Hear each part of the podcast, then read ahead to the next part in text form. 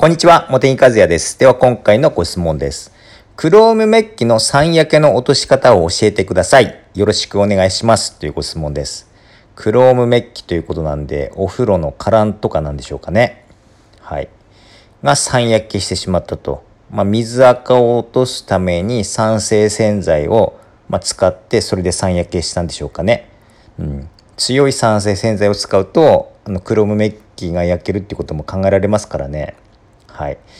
それで、この酸焼けっていうのは、あの、汚れじゃないんですよね。もう素材の傷みなので、まあ、そもそも落とすっていう風な形にはならないんですよ。復旧するという風な言い方の方が正しいと思うんですよね。だから、あのーもう、メッキ塗装なので、もう塗装し直すということが一番早いのかなっていうふうに思います。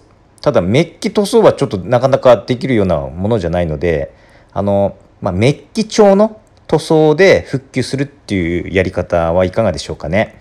あのスプレータイプのようなものとかありますよね。メッキ調のスプレーとか、うん、あのホームセンターとかであの売っていると思いますから、まあ、そういったものを使われてあの戻すというふうなことの方がいいのかなというふうに思います。はい。ということで今回はこれで終わります。どうもありがとうございました。